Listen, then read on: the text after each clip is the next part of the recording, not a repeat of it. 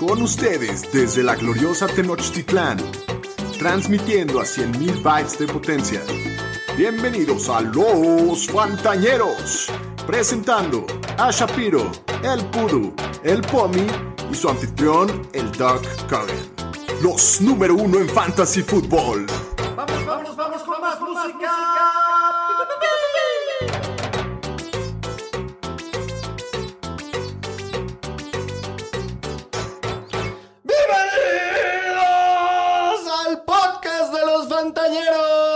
Este martes 8 de junio del 2021. No me equivoco, ¿verdad? No. No, Estás bien. Martes 8 de junio. correcto. Ya se está acabando el año, cabrón.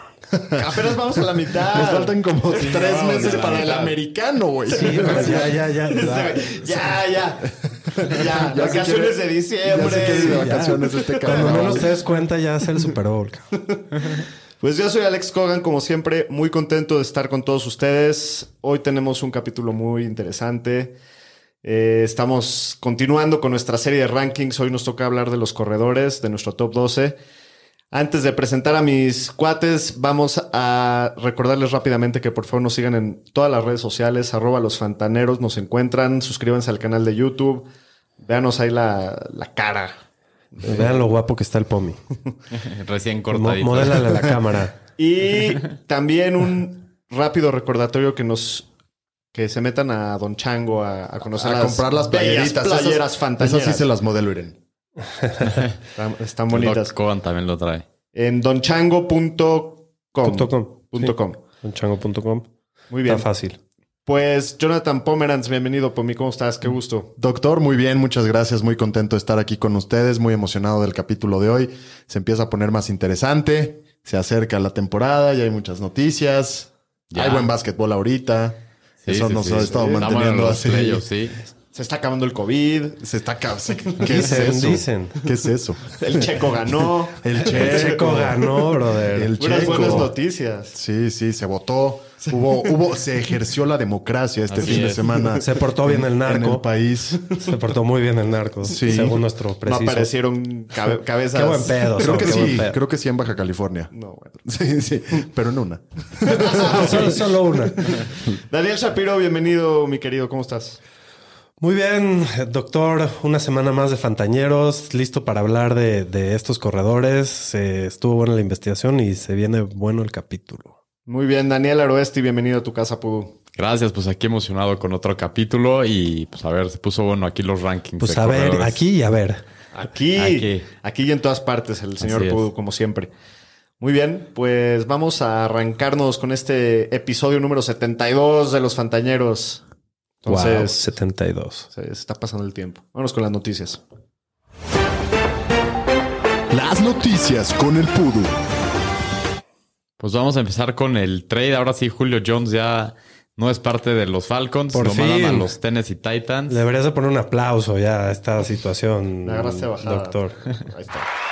Qué velocidad, doctor. tal esos reflejos? Esos dedos del oeste, los dedos más rápidos del centro del país. ¿Qué tal, eh? Qué suerte por ahí.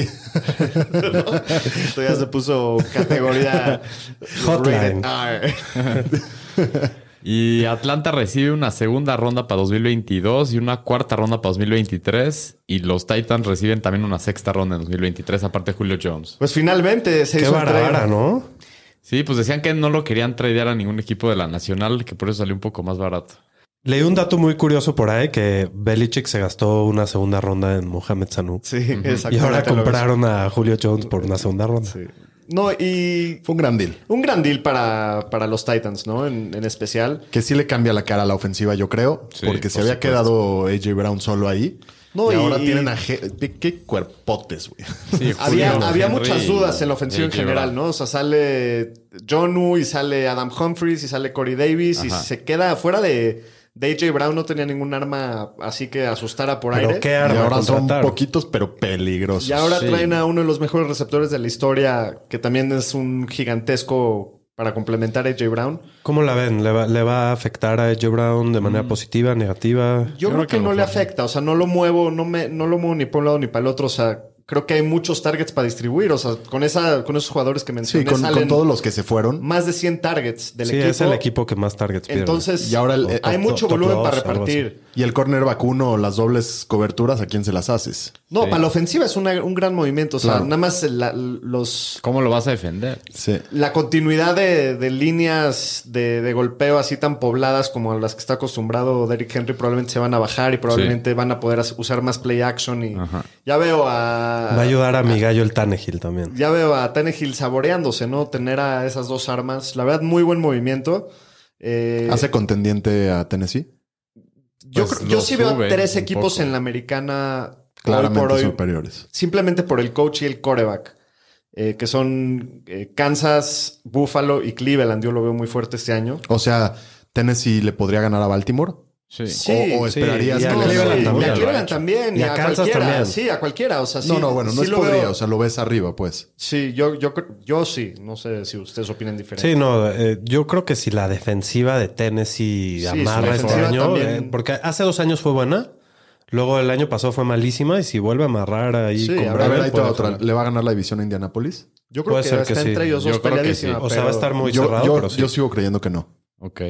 Y Pues, yo siento quién sabe para fantasy, con Carson. creo que es lo mejor que le pudo haber pasado a Julio Jones. A ver acá. Y a Ryan Tannehill. los Titans. Sí, le van a le quitan mucha competencia de targets y, y va a estar mucho más enfocada la ofensiva. Hay dos, dos formas de mirar esto. Primero, del lado de Tennessee, creo que el ganador principal, Tannehill. Ryan Tannehill, ¿no? O sea, fue el coreback 7, 8 del el El año, año pasado. pasado. Sí. Y este año, pues no nada más se mantiene igual, sino que le, ag- le agregan un arma así de explosiva. Sí, le abre Creo el que es juego un también súper para ganador. correr. Y, y- y también Henry, ¿no? O sea, lo, lo que hablábamos, va, va a estar un poquito menos cargada la línea, aparentemente. Y, Total. y hasta AJ Brown le quita presión. Creo que es bueno para todos. Creo que la ofensiva se, arma- se va a ver más explosiva con él. Entonces todos salen ganando. Hasta que la segunda semana se, se le Ya el hamstring. salami. y- Ah, ya. el salami. Daniel. Tenía que salir el salami. Daniel. Si hay algún fan de los Titanes acá Dale chance, y. Julio se quiebra, Ya saben a quién echar la manden culpa. sus apes virtuales. Les damos la dirección del Shapiro y le truenan huevos. Sí, ya la vi. O, o a AJ Brown. Es, es típica, ya la vi venir. Pero bueno, en, en papel la verdad es que está, está Sí, bueno. está bueno. Y ahora el otro lado de la moneda es del lado de Atlanta. Y aquí Calvin Ridley está para relamerse las pezuñas. Y un poco Kyle Pitts también. En nuestro, en nuestro mock draft ahí lo tenemos. Sí. En el que perdimos. En el que perdimos. Ah, que por cierto. ya, gracias por Sí, recordarle. cierto. Deben ahí sé que ya su- se les había olvidado, No, pero yo luego... me acuerdo hace rato. pues, Deben Oye, su video. a ver, de les voy a a cobrar. No, les voy a cobrar intereses. intereses, No, cabrón. va a estar. Ya van, Los- ya los van dos sacamos a huevos. meses sin intereses, pero ya va a estar. Sí, sí, sí, exacto. Ya van Ya dos viene, huevos, ¿eh? Sí. Va, va a va a ser igual que Pomi, ¿Qué? Que se fue a la peluquería a rapar. sí. ¿Y qué va a hacer? ¿A irte a la peluquería a tronarte un huevo, güey? Me, me voy a echar, me voy a echar un huevo en la, re- en la regadera y voy a prender el agua. lo Ir con la cocinera. quieras. Me truena el huevito. Me voy a tronar un huevo duro. Ah, qué bueno que. Fíjate, me truena en huevo. Pues, ¿qué pasó? este, pero sí, creo que Calvin Ridley. O sea, se vio muy bien el año pasado cuando estuvo fuera este, Julio. Y no lo veo con menos de 150 targets este año. O sea, va a haber una cantidad de Y Kyle volumen Pitts. Kyle Pitts también. impresionante. Y, Kyle Pitts también, ¿no? O sea, yo sí, él sí claramente sube en mis rankings de, de Titans. Digo, ya hablaremos en un par de semanas de eso, pero. Seguro. Pero bueno, se, se ve muy bien el prospecto de, de él en esa ofensiva y sin Julio Jones que libera tanto volumen. ¿no? De De acuerdo. acuerdo. Muy bien. Y bueno, pues ahora cambiando de tema, ahora en la telenovela de los Packers. y Aaron Rodgers. El próximo capítulo va a poner eso de fondo. Cántate, cántate otra. ¿qué Fue, como la versión rockera de la usurpadora. Fue el cover Algo del, rockero. del rubí, ¿no? No, sí, es una telenovela, Sí, sí, sí. pero tremenda. Nivel rebelde. Pues no se presentó hoy al minicamp de los Patriots, que era mandatorio, y le va a costar más de 90 mil dólares el no presentarse. Y salieron los receptores a decir, entre ellos Devonte Adams, que lo apoyan por más que no se presente, y los receptores sí se presentaron esta semana.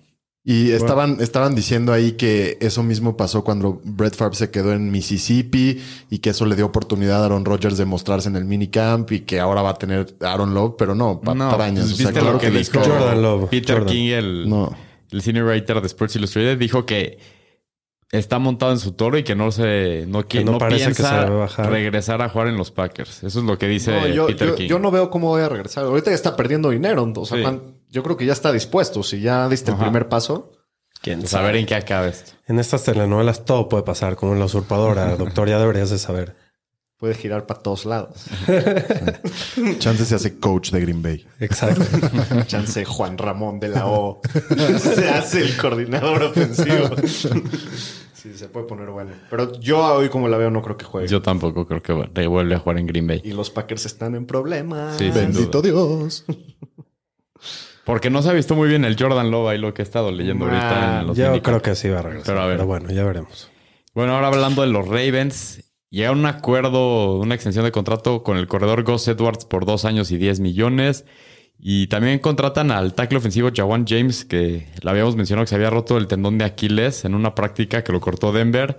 Y ahora está, él me puso una queja contra el equipo de Denver pre- Sí, porque no le pagaron exactamente. Su, su bonus. No le pagaron su bono. Lo que pasa es que se, las- se lastimó fuera, del Fuera de las facility, instalaciones, de las instalaciones. Entonces, en el contrato está estipulado que Pues está estipulado en el contrato. así es.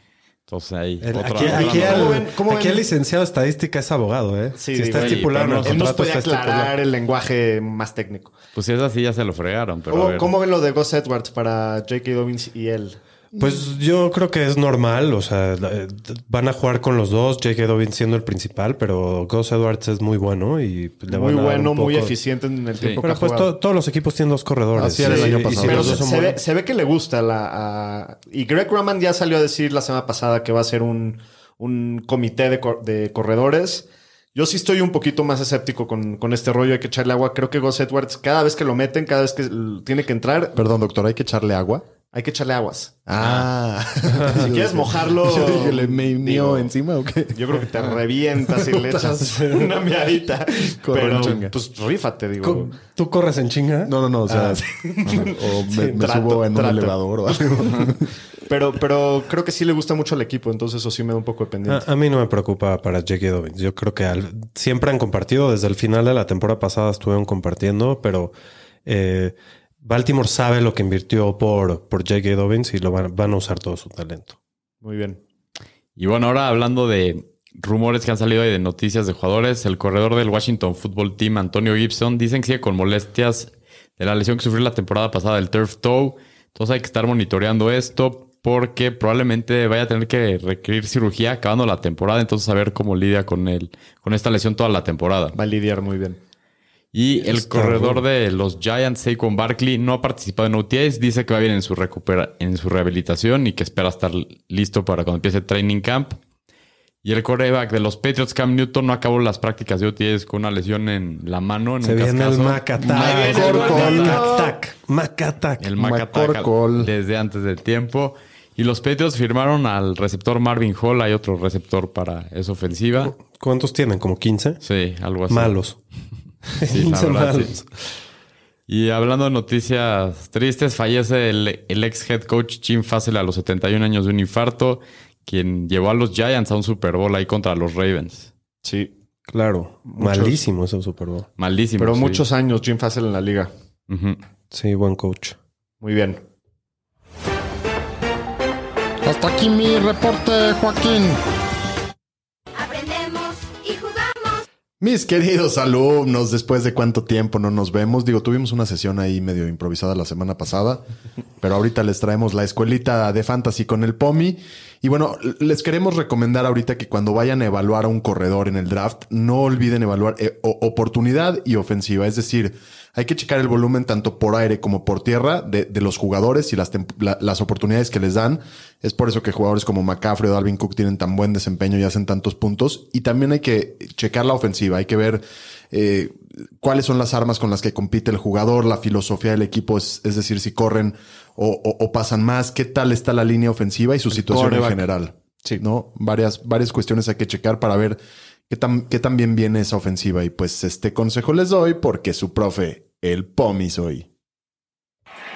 Corredores. What a run! Marshawn Lynch still on his feet. Has blockers now. He's dancing his way for the touchdown. El Beast Mode. El mismo cuando Ahí está hizo el mismo. temblar el Ah, Quest mira. Field. Se los enseño. Pero bueno, vamos a seguir con nuestra serie de rankings. El día de hoy vamos a hablar de los top 12 corredores para el próximo año. Cabe recordar que estos rankings son tempraneros. Antes de training camp, sí. seguramente cambiarán algunas cosas conforme va pasando el tiempo. Por ejemplo, lo de Julio Jones, pues ya se alteró un poquito las cosas. Pero bueno, esto es hasta Y- el día de iremos, hoy. iremos publicando por redes sociales los rankings. Actualizaremos. actualizados. Y también esto es un consenso de los cuatro. Quiere decir, los cuatro hicimos nuestros rankings, se sacó un promedio y así es como quedó el consenso oficial de los Fantañeros. De acuerdo. Vamos a arrancarnos con el primer lugar. No hay nadie más que, que decir en este puesto. Los cuatro estuvimos de acuerdo, lo tenemos rankeado como el corredor número uno y estamos hablando nada más y nada menos de Christian McCaffrey, corredor de los Panthers, que es un, uno de los pocos, ahorita que, que estábamos hablando del- de la escuelita de fantasy de Pomi, es de esos jugadores que tienen toda la oportunidad. No vio más del 90% de los snaps, tanto en el 2018 como en el 2019. El año pasado, obviamente, tiene problemas de lesiones, pero está promediando en su carrera, digo, fuera de- del año pasado, 101 recepciones por temporadas. Y eso le da el piso Es un más receptor seguro. en corredor, un receptor en corredor. Exactamente, o sea, Con son- ese volumen de recepciones es como si fuera un receptor 2. Exacto. Correcto. Receptor tienes dos con dos corredor jugadores en uno. Entonces, su única preocupación para todos y la única razón por la que la pensamos un poquito es eh, la cuestión de sus lesiones. Afortunadamente se, son, son lesiones que Sí, tuvo no- del no fueron tobillo tan y, graves. y- No, de y del hombro que no, no To- Toda la los- temporada estuvo viendo para regresar. Sí. Los, los Panthers perdieron la oportunidad de pasar a playoffs y y ya lo- decidieron ya no lo un poquito también ya guardaron. descansarlo. Exactamente. Pero bueno, es lo único, o sea, el único pero que le podemos poner, pero se escucha que de salud está bien. La ofensiva esperamos todos que con Sam Darnold pues dé un paso un poquito hacia adelante. ¿Quién sabe? Tan Eso sí, quién en sabe. Yo sí, yo sí Eso creo. sí, quién sabe, Yo pero, también creo. pero Christian McCaffrey la ha roto con Kyle Allen, entonces Sí, no hay sí. problema. Incluso, Exacto, incluso le quitan a Mike Davis, que, que corrió bien el año pasado. Pues le traen a Choba Hobart ahí para complementarlo y yo creo No que le Es van a dar bueno. un poquito de volumen para bajarle un poquito la carga de Sí, trabajo a es bueno. le va, va- Sí. va a bajar un poco su riesgo de lesión, ese, ese bajado de volumen y va a estar más fresco. No creo que baje Sí. mucho su producción. Será muy poco. A lo mejor Sí, del pero 90% estás Hay, hablando. hay pocos un 80 jugadores. que baje. hay, hay jugadores que son muy seguros y no hay muchos más que McCaffrey, ¿no? De acuerdo. Entonces Digo, creo que es el primer pico Sí, el tema es que es corredor y todos los corredores se lastiman. Sí, hay mucho riesgo, pero bueno, es, es demasiado volumen y demasiado talento. Sí. Muy bien, en segundo lugar tenemos al consentido del POMI, Yeah. Dalvin Cook en segundo lugar. El cocinero. Todos lo tenemos en segundo lugar. Ujú. Bueno, justo hablábamos de lesiones. Su único riesgo son las lesiones. Tuvo su inicio de su carrera con bastantes lesiones, pero ¿qué corredor no se lesiona? Es lo que está diciendo, ¿no? También. Sí. La semana pasada, la semana pasada, perdón, el año pasado, solo dos jugaron 16 partidos. Dos del top Dos 20. de los que acabaron en el top 20. Ajá, jugaron 16 partidos. Así están las cosas con los corredores. Eh, es un jugador que domina en su posición y tiene volumen elite. Claro. y No, es- no al nivel de McCaffrey, pero un escaloncito abajo. Sí, Y mejora Minnesota la línea ofensiva. Claro, y pues eh, estás, es un jugador top 5 clavado si no, si no se lesiona, ¿no? Eh, el equipo tiene una filosofía corredora también. Eh, fue el líder, fue líder en acarreos en el red zone y en el goal line de toda Sí, la liga el año pasado. Muy importante. El segundo en tacleadas este, evitadas, y lleva do- dos años como top 5. Sí. Tres en el 2020 y cinco en el año pasado. Y bueno, si te lo llevas como uno, yo no tendría problema. Si Pues te lo yo creo de que uno. Sí. Sí, pues Si te lo es- quieres llevar de pick uno, no hay ningún sí. problema. ¿A quién te darías, Pomi? No, creo que se llama Caffrey. Yo también. O sea, el corazón pasa a segundo plano. El corazón pasa a segundo plano y Pues es un volado. me, pongo, me pongo lo suficientemente nervioso viendo a Minnesota como para... Digo, obviamente en el pick 2 sí me lo llevo, pero... Claro, como para sufrirlo. Bueno. Pero sí, bueno, el talento es innegable, ¿no? Desde que, desde que ves jugar a Minnesota, todo es a través de él y, Sí. y lo hace muy bien. Es, es divertido verlo jugar. Muy bien, en tercer lugar tenemos a King Al Henry, rey. al rey, Tractorcito. que en no, lo, no 2020, lo presentamos esta vez, No ¿eh? ¿Qué tal? en el 2020 tuvo 378 attempts. O sea, oh. Ay, ay, ay. Ay, ay, ay. Todos de pie para recibir al rey Enrique, por favor. Me lo quitaste. Perdón, yo lo pensé a mitad. ok. Pero bueno, King Henry el año pasado, ¿qué cantidad de volumen? 378 attempts, 2027 yardas, Sí. 17 touchdowns, aparte este, complementa con 19 recepciones para 114 yardas. Temporadón de, de King Henry, ¿no? Sí, temporadón. Y es de los pocos corredores que no necesita volumen aéreo para producir números espectaculares. Lleva dos temporadas seguidas terminando dentro del top 3 Entonces, pues, ¿qué más se puede decir? Este, ya vimos todo el volumen, tiene casi el 90% de los acarreos del equipo, no le trajeron nada de competencia. Y ahora con la llegada de Julio, yo creo que le puede abrir mucho porque no van a meter safeties al box porque los van a tener que dejar atrás porque si no te comen los receptores. Entonces, probablemente puede tener otro año ridículo lo que es Derrick Henry y lo- sus 378 acarreos del año pasado es la mejor marca desde 2014 de Marco Murray. No, casi con 400 394 acarreos. acarreo. Qué, lo- Qué locura. acarreos. Wow. Una vaca. Una vaca y no se lastima el King Henry y siempre Y cierra los lo años saló este tremendo. ya lo saló. Esperemos que no. ¿Algo más de King Henry? Nos Pues encanta no. los tres. No, los, sí, encanta. me encanta. lo- los tres lo tenemos. Ah, no. Yo y Aro lo tenemos de tres. Pomi y Shapiro lo tienen de cuatro. Y si son ligas estándar, uff. en Liga estándar puede ser top 3, top Sí. 2. De acuerdo. Muy bien. Alvin Camara en cuarto lugar haciendo su aparición. Alvin Camario. que, que yo precisamente lo tengo antes que a Derrick Henry. Eh, fue el running back uno el año pasado, impulsado por esa putiza que le mete a mis Vikings. No sé si decirlo. ¿no? ¿Cuántos Pero touchdowns? Le acomodó seis. Seis. Y fue 50 y básicamente. tantos puntos. Sí, fue, fue como 54 y fue en la final de Fantasy. Entonces, si tuviste la ¿Fue en la suerte. final o en semifinal? Sí, en la final, porque la es la final. semana 16. Entonces, si tuviste la suerte de tenerlo en la final, pues probablemente No, pues te ganaste. ganó. Fue, digo, este es otro de, de los jugadores que es un arma de doble filo. Lleva cuatro temporadas y lleva 81, 81, 81 y 83 recepciones. O sea, no baja ese número. El único tema que tiene ahora es que pues ya no está Drew Brees. De acuerdo. Y, y viene Jameis y viene... También otro Jason- tema con Camara es que por más de que tenga muchísi- muchísimas targets y recepciones, eh, no, no, no tiene el volumen por corrida que tiene ni, ni McCaffrey, ni Camara. Ni Henry. No, Henry nadie se le ¿Qué hace. Cámara? O sea, Cámara no tiene Perdón. volumen que, que tiene. No, y sí. No, no, Da- Dalvin, Dalvin, Dalvin, perdón. Pero a su favor es... Por aire es la segunda opción en el equipo después de Michael Thomas. Sí, claro. Sí, totalmente. No, va a estar súper involucrado por aire como siempre. A mí sí me, sí me afecta un poquito el tema del coreback. O sea, ya vimos lo que pasó. la- digo, si es James Winston, todo puede pasar. Puede ser hacer muchas yardas, es ofensiva. Pero con Taysom Hill sí le acabó no se la pasa al corredor. James no se No, la pasa Pues entonces con más razón. O Sí, sea, sí es una preocupación. Sí es una complicado. preocupación porque digo, una cosa es funcionar con Breeze, con, con, cuando Breeze es el líder de una ofensiva, otra cosa es funcionar cuando No, sí, James es- o Taysom Hill. Entonces, Sí preocupa, pero me es un encanta. o sea, no- por eso le estoy tirando tierra, o sea, me encanta y... Pero No, por- simplemente por eso es mi está en el 4 4 y no y mi no 3. el 2. Exacto. Después de acabar en primer lugar. Muy bien. En quinto lugar, tenemos un triple empate Ay. y por esa especial ocasión les tengo una pequeñita sorpresa. Amable público, bienvenidos a otra noche de lucha libre de los Fantañeros. Lucharán a dos de tres caídas sin límite de tiempo.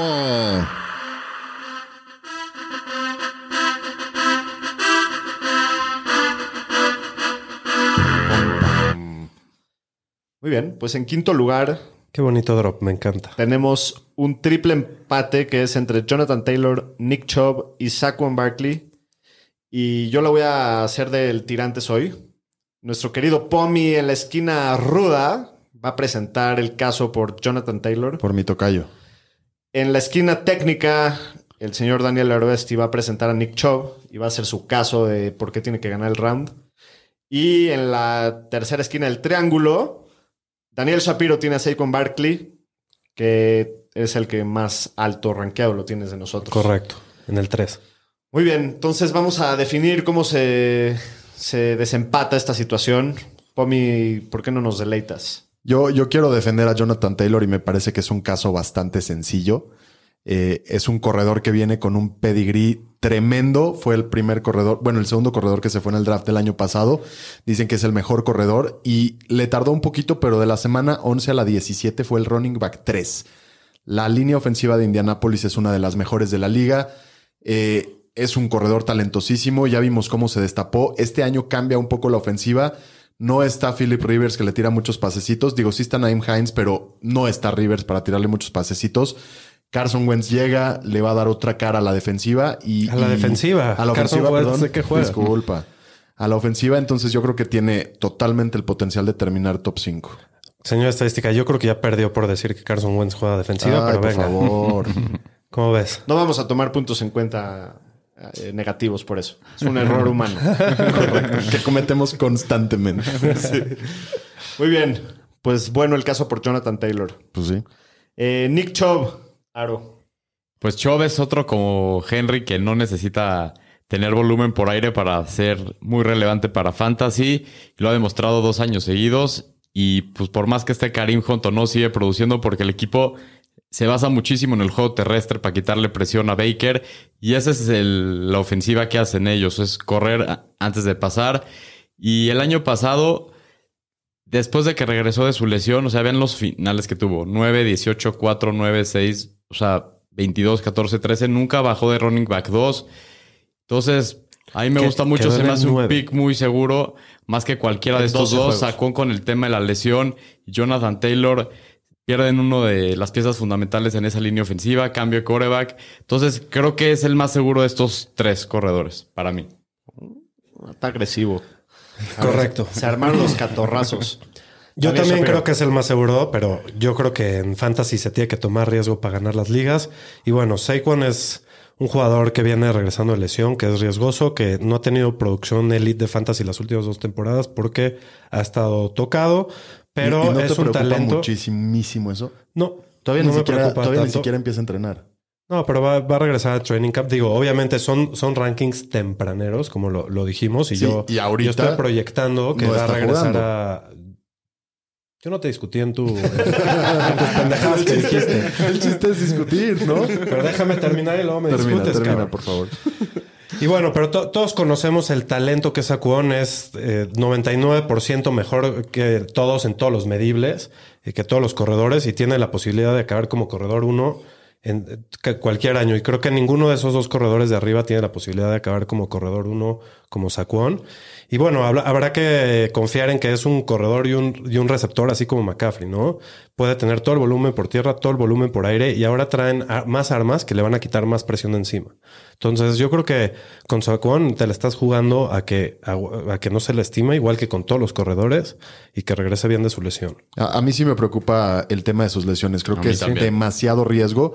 Creo que igual está en una. hab- Hablábamos en la escuelita del POMI de analizar a la ofensiva y en esa ofensiva está Daniel Jones comandando y, y una línea ofensiva no tan buena. Vimos los fumbles el año pasado. Entonces yo. Pero en una línea ofensiva no tan buena, Wayne Gallaman dio, creo que cuatro semanas top 12 el año pasado. Yo creo que Saquon lo puede hacer mucho mejor. Te dejo callado, Pomi. No, no, no, pero cuatro si semanas pudiera- de si- 17. Si pudiera tirar mi micrófono, lo haría. Cuatro semanas de 17, eso Fueron está las, bien. jugadas- las semanas que jugó de titular casi No, casi. mira, creo lo que- en todas produjo. Bueno, ya hicieron sus, su caso los tres. La verdad es que los tres casos son buenos, pero en los tres casos hay riesgos. En el caso de Jonathan Taylor, a mí me preocupa un poquito la situación de Naheem Hines. Eh, es un jugador que lo hemos visto siempre muy involucrado, aunque sí cerró el año impresionantemente Jonathan Taylor. En el 3 durante las últimas seis Sí. semanas. Es un tercio de la temporada. Sí, pero sí se prestó mucho el caso con Jonathan Taylor a que el script del partido vaya dictando qué tan involucrado estaba. ¿No que solo fueron seis semanas de Wayne Gallman? No, cuatro No, cuatro. Ah, bueno. En, partidos que, que los Colts estaban abajo, que iban perdiendo, solamente estaba promediando cerca de 50 yardas eh, Jonathan Taylor. Entonces sí me da un poquito de pendiente que cuando el partido se les vaya un poquito de las manos, digo que sí espero que tengan un mejor Y equipo lo que Pomi pasado. dijo, de Carson Wentz no se la pasa tanto a los corredores como el rey del pase al corredor, que es Philip Rivers. Sí, por eso afecta más a Naim Hines. Pues a los dos. Tuvo buenos números por aire el año pasado. Mira, o sea, sí me encanta y sí estoy de acuerdo contigo que el potencial lo tiene para acabar en el top 5. En, en el, en el tema de Nick Chubb, creo que es bastante seguro, fuera de que está muy poco involucrado por aire. Y bueno, siempre va a estar ese gusanito ahí de, de Y también Hunt. tiene un poco de tema de lesiones. Sí, pero de todas formas, aunque, Todos los corredores se aunque lesionan. jueguen, aunque jueguen Karim Hunt y Nick Chubb, siempre está ese riesgo de que, aunque produzca, le, sí, le, sí le llega a quitar algo de volumen. Y en el tema de Saquon Barkley es el más riesgoso de todos, porque bueno, obviamente viene esa cantidad de lesiones. Pero como talento, como, como talento nato, creo que Saquon Barkley es el, el, champ. Y creo que es el, el punto que hice Shapiro de, de que es el único de los tres que tiene posibilidades reales de acabar como el top uno. Estoy de acuerdo con él, digo, sí es el más riesgoso, pero para mí sí es un, un home run que estaría dispuesto a tirarme y, y digo, si, si no regresa de su lesión, me la jugué, pero me quedo tranquilo, o sea, simplemente por el potencial de lo que puede, de lo que puede ser, porque ya lo hemos visto ser muy productivo con y la misma mala ofensiva y el mismo mal coreback. Y, y él, él solito puede echarse al, hombro- al el equipo al hombro y, y- y sacarlos adelante. Entonces, este round se lo doy a Daniel Shapiro por Eso, lo mismo. O sea, que iba a perder. Saquon Barkley está en el 5. Yo pondría a Saquon Barkley en el 5, a Nick Chubb en el 6 y a Jonathan Taylor en el 7. Ok. Los tres me encantan, repito. O sea, Sí, no, la simplemente es- diferencia entre- La diferencia es mínima. No, no por escoger uno en vez del otro, que decir que uno me gusta y el otro no. Pero creo que el- los puntos que me da Me llega el sacuón en el O sea, 5, si 6 te, o llegan, 7, si te llegan los tres, tú sí te das antes a, a A Jonathan, Jonathan. Taylor. Sí, hoy sí. Y tú a Nick Yo a Chubb? Chop, en mis rankings tengo a Chop de 6, a Taylor de 7 y a Sacón lo bajé hasta el 9. Qué falta de respeto al sacuón. Por las lesiones. Es Yo, yo el también. Yo, yo no, y, abajo la verdad da están, están, ellos están en su derecho en estar asustados de la lesión. La verdad es que Sí, sí, sí. la- es la- algo las que- estadísticas están en su con- en contra de, de Sacón, pero yo en lo personal creo que este es, es un atleta fuera de serie en otro nivel que va a regresar. Yo No- sí lo voy a tratar nosotros- de evitar en muchas ligas de este año. Nosotros y el Fantasy Docs. No porque no me guste, es por el, tampoco lo todo el tema de lesiones. Pues sí. Pero bueno. En octavo lugar también tenemos un empate. Entonces, ¿por qué si ya se pusieron buenos los, Los, Los catorrazos. catorrazos. los chingazos? Vamos, vamos a, a Ahorita seguirle, le- pero me, me dejas a Ahorita mí le va ahora a hacer el- la quebradora a Kogan. me dejas a mí ahora hacer el tirantes doc. Venga, ahora tú eres el tirantes. Y acuérdate que me pusiste hasta abajo, hijo de. Exacto. ¿Me dos de dos o qué? Es como cuando el primer día de clases te decía el maestro, tú ya reprobaste. ya para qué Ya- participo. Ya ni trates. No, voy a ser imparcial. Bueno, tenemos, tenemos un empate y, y Shapiro va a estar defendiendo el caso de Aaron Jones y el doctor va a estar defendiendo el caso de Ezequiel Elliott, un, un- amado del señor Pudo y, de, y, todos los vaqueros con él. Así que, ¿por qué no te arrancas primero, doctor, con, con Ezequiel? Sí, bueno, a mí Ezequiel Elliott me, me encanta este año. Sé que hay muchas dudas eh, a su alrededor por todo lo que, lo que pasó el año pasado. Pero bueno, yo lo tengo rankeado en mi número 6. Y, y la verdad me gusta mucho. Creo que sí tiene ese potencial también, como lo hablábamos de, de Sacón, de colarse hasta el top 3. Eh, es lo que decía, ¿no? Mucho, mucha gente ya está diciendo, no, pues ya no sirve y ya, ya está grande y la línea ofensiva de Dallas. El año pasado, antes de que se lastime Dak, sí que era el, corredor 3, el volumen estaba ahí. Este año, todo el- la temporada se apestó para todo Dallas, o sea, tanto la ofensiva como la defensiva perdían los partidos grave y se salió mucho del, del script del partido. Siento que hasta cier- cierto punto ya fue como descansarlo, ya para qué lo arriesgamos, vamos a llevarnos las más leve con él, vamos a darle más oportunidad a Pollard. Pero termina el año pasado como corredor 1, o sea, receptor, eh, perdón, corredor 11 eh, overall. Y, y lo ha hecho todos los años de su carrera, acabado en el, en el top 1. Eh, tuvo cinco semanas de corredor 1, cuatro de corredor 2, también tuvo seis semanas que no terminó mejor que, que corredor 28, ¿no? Pero sí siento que la llegada de Dak le va a dar ese impulso a la ofensiva que, que le hacía falta. Va a regresar a esos números. Probablemente Dallas no sea tan bueno como equipo, pero creo que su ofensiva y para Fantasy va a haber mucho que, que repartir, ¿no? Bueno, antes, antes de empezar yo con Aaron Jones, quiero decir que estos dos so- son muy buenos corredores para llevarse en descuento. Creo que están Sí. muy interesantes ahí en su valor, ambos. Pero bueno, ¿cuándo vamos a respetar a Aaron Jones? Esa es la pregunta, ¿no? Eh, en 2019, corredor 3 con 19 touchdowns, que viene regresión, viene regresión. Pues sí, llega la reg- regresión a 11 touchdowns, queda como corredor 5, ¿no? Es muy eficiente. eh, hay juegos en los que explota y solito te gana un partido, que eso casi no lo hace Zeke ya. Eh, es muy- un poco menos explosivo, aunque más, puede ser un poco más consistente. Y bueno, fue el noveno corredor con más targets el año pasado. Y no solo eso, se va Jamal, que deja 35 targets más disponibles. Entonces puede, puede estar ahí arriba con, con los este, corredores que más targets tienen. Eh, bueno, hay un, hay un asterisco en esta situación, es si Rodgers juega, ¿no? Si, si Rodgers no juega, yo creo que sí tiene una posibilidad de todavía anotar un poco menos de touchdowns y eso sí lo puede poner abajo de Zeke. No, si no, ¿No? si no juega Rodgers, yo creo que sí se apesta mucho. Sí, sí, le Exacto. afecta. Y Sin básicamente es, lo, es el único problema Sí. que le vería a Aaron Jones. Le pagaron un contrato bueno Sí. para que se quede. Eso quiere decir que él, es el, el, el gallo. Aunque Y- está J. Dillon del año pero pasado. no me preocupa tanto porque se va, se va a compensar con que se va Jamal Williams y, y Sí. no haya quien pasar la bola de los corredores más que Aaron Jones. De acuerdo. Sí. Pues yo digo, abonando un poquito, creo que el, el- el comentario que dice Daniel de cuándo vamos a respetar a Aaron Jones a mí me parece muy importante. Hablabas en uno de tus puntos, doctor, de la consistencia de Zeke, que sí, acaba muchas veces como running back pero Aaron Jones acabó como el 3 y como el 5. Sí. Y además el tema de la prueba del ojo no quiero decir que Ezequiel ya sea malo, pero al final de la última temporada no se veía bien. Y Aaron Jones se veía muy bien todo el tiempo y no dejó de verse bien. Entonces, yo sí lo, sí lo pondría en el 8 y en el 9 a Ezequiel Elliott. Bueno, porque lo tenemos en el Dynasty. Muy bien, la verdad es que me encanta Aaron Jones y, y- y probablemente si no fuera por el riesgo que viene acompañado de, de Aaron Rodgers, lo tendría más alto. Sí, de acuerdo. Pero si ese es un tema muy importante que hay que, hay que echar ojo. O sea, hoy en las noticias ya vimos que Rodgers no, No se no se, presentó. A ver cuánto va a durar. No, Y pero cuando, cuando draftees vas a ver. Sí, Sí. para la hora de que draftemos seguramente. seguramente ya, Ya, sabremos. entonces ahí ya. no ¿Qué, pasa si realmente para ese entonces vemos que no juega? ¿Qué tanto lo, lo tiras en tus Un rankings? poco, pero no mucho. Le quitaría unos tres touchdowns máximo y un poquito de yardas, porque al final él es el corredor titular, va a estar ahí. Los partidos no van a ser tan buenos eh, con tantas oportunidades para anotar, pero igual va a tener Para- bastante volumen. A mí sí que le afecta mucho. O sea, a mí también. Para hablar no más mucho. claro, hoy, hoy se queda en la, en la posición 8. Si se confirma que Rodgers no va, ¿dónde calculan tenerlo en sus, en sus rankings? Yo creo que por el... Sí se cae unos 5 o 6 lugares. Yo No, Para mí sí máximo en que el hasta 12. se salga del top que- 2. No, Sí. yo, yo máximo Yo en el estoy O sea, lo, que yo estoy viendo es que con este Jordan Love de coreback, ¿cuántos juegos pueden No, ganar? no O sea, agarraría ¿cuánto- antes a Eckler que a Aaron Jones. No hay manera. Con todo y... Que es nuestro 13. Es que si, si se, si se apesta A la ofensiva... A Clyde lo pensaría más por la ofensiva. No, ni lo pienso. Si no está, si no está Rodgers... Bueno, es que tú también drafteas con el corazón. No, no. No, pero simplemente si la ofensiva se apesta y lo sacan de los scripts Sí, de los pero a ver, partidos... ahí es donde se nivela el talento con La- la, con la mala oportunidad. ofensiva. O sea, ahí yo creo. yo, eh, Aaron Jones es un jugador probado al 100% que Sin duda. ha sido top 5 de fantasy dos años seguidos. Mira, si me aseguraras que juega Rodgers, probablemente también lo tendría arriba que sí. Pero bueno, ese es el único asterisco. Pero bueno, De muy acuerdo. bien. Eh, bueno, pues así quedaron el 8 y el 9.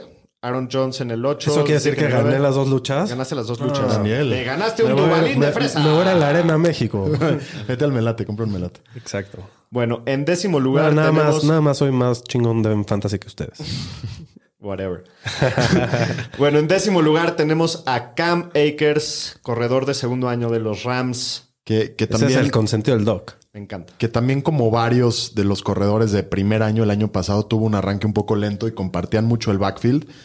Pero a partir de la semana 12 fue el quinto corredor con más acarreos y en playoffs promedió más de 21 puntos de fantasy en los dos partidos que jugó. En los dos anotó, en los dos tuvo más de 100 yardas. No sé si se acuerdan del final de la temporada de Cam Akers, era impresionante.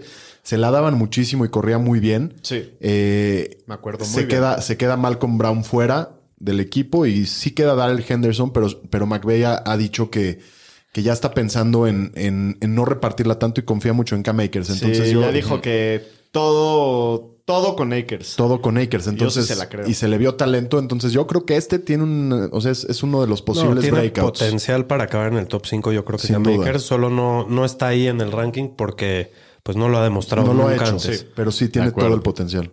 Muy bien. En onceavo lugar tenemos a Joe Mixon de los Bengals, que el año pasado solamente jugó seis partidos porque estuvo lesionado. como- Ya, e- esa es una preocupación Sí. con él, honestamente. Constante. Sí, Sí. todos los años. Pero cuando juega, tiene la chamba, ¿no? Tiene promedia 24 toques por, por partido y, y se va Giovanni Bernard. Entonces todavía ese volumen puede llegar a aumentar un poquito. Y, y la defensiva en general se ve mucho mejor, ¿no? La Sí, ofensiva. la, la la ofensiva. La línea ofensiva. O sea, la línea ofensiva el año pasado fue de la peor de la historia, chance. Sí. Eh, entonces, bueno, no fue un año fácil, pero Pero con sí. todo y todo, tuvo un par de partidos buenos Mixon, ¿no? Sí. Con lesionado y todo. Pero sí creo que este año puede. O sea, sí tiene ese potencial de, de explotar este año, ¿no? Porque creo que la ofensiva va a jalar, la, la línea ofensiva creo que puede, digo, peor no puede estar. Y, y regresa Joe Burrow y todas estas armas y le van a abrir un poquito de espacios. Y, y- y digo, si no fuera por el tema de las lesiones también, lo hubiera arranqueado un poquito más, más alto. Muy bien, en doceavo lugar para finalizar tenemos a uno de mis consentidos, El chuchu. a Clyde Edwards Hiller. Aro, ¿qué, ¿qué opinas para este año? El Pues favorito. Hiller. sí, el, el favorito de ustedes el año pasado. Pues el año pasado se sintió que fue un boss, nada más tuvo cuatro touchdowns corriendo todo el año por donde lo drafteaste, que se estuvo yendo La primera La ronda. en la primera ronda, pero a la mitad de la primera sí, de ronda, como en el quinto, octavo Sí. pick, por ahí más o menos. Fue muy eficiente, tuvo más de 1100 yardas en 14 juegos que tuvo el año pasado y se puede esperar de él como entre 15 y 18 oportunidades por juego y en una muy buena ofensiva. Entonces, las oportunidades van a estar para que anote puntos y las yardas. Entonces, creo que al final del los running backs 1, creo que es el rango donde es donde va a estar Hilera. Creo que a lo mejor estaba muy elevado el año pasado con el talento de running backs que hay en la posición y como es la ofensiva de Kansas y no tiene mucho competencia en la posición. Está Darrell Williams. Darrell Williams y ya nada más. Sí, Entonces, creo- McKinnon y el Creo que este año a su precio está bastante atractivo Sí. Sí. Clyde. Si hubiera metido cuatro touchdowns más, eh, hubiera tenido un muy buen año. Yo sí, esperé- yo sí espero una regresión positiva en touchdowns porque sí tuvo oportunidades en el goal line. Sí, Simplemente no no, se podía clavar. Ajá. Pero algo- un tema importante con Clyde, número uno, digo, para todos los corredores de segundo año es el mismo, el mismo caso, que el, el off-season fue muy complejo el, el Ah, año pasado y, y en especial la ofensiva de Kansas y la ofensiva, o sea, por aire de Kansas para un corredor es compleja. Entonces, Y- no y tuvo una línea mucha ofensiva chance. muy y mejoran la línea. No, y la este línea año. ofensiva estuvo terrible. Este año, mínimo en papel, está muy mejorada de lo que estuvo el año Sí. pasado. Correcto. Entonces, eh, creo que también él tiene- es uno de los que tiene el potencial de, digo, no, no voy a decir top 5, me da un poco de miedo irme tan rifado. Ya, está, ya No, pero aprendí mi sí lección. superar su precio. Pero sí superar bastante. su precio de ADP. Sí, yo, yo creo que puede ser un league winner este año, Clyde. Me duele decirlo, pero sí, sí puede ser. Sí lo se, crees. se subió al tren, Daniel. Muy bien. no, pues es que está, está en buen precio. Sí, Te- lo estás ese fue el problema el año cuarta. pasado, ¿no? El precio que o sea, pagamos. como corredor 2 está muy atractivo. Sí, sin duda. Como corredor 1 no, no lo haría. Está un poquito rifado. También su tamaño, ¿no? Ya Sí. lo vimos que... Sí, es la- un corredor más chiquito de tamaño. Sí, pero creo que va a estar más involucrado por el juego aéreo de lo que estuvo el año pasado y eso puede hacer la diferencia en Correcto. fantasy. Muy bien, pues esto ha sido todo por hoy. Estos son nuestros top 12. Estuvo peleonera el capítulo de hoy, lo cual estuvo divertido. Esperemos que se la hayan pasado bien. Y su ganador es. Daniel Shapiro, muy bien. Saliste ganón Bien, hoy. buen día. Muy bien. Y la próxima semana seguimos con el mismo ranking ahora del, Ahora del del running back 13 dos, del al 13 al 24. 24. Sí, va a estar bien. Es, es más interesante esa Aquí es parte. donde Sí, va- están los diamantitos que hay Y que... lo que hace ganar ligas. Exacto. Exactamente. Correcto. Muy bien, pues hay mucho material por delante. Todavía nos queda mucho de qué hablar de aquí a que empieza la temporada. por delante. Entonces recomiéndenos, síganos escuchando. Gracias, Fantañeros. Cuídense. Cuídense.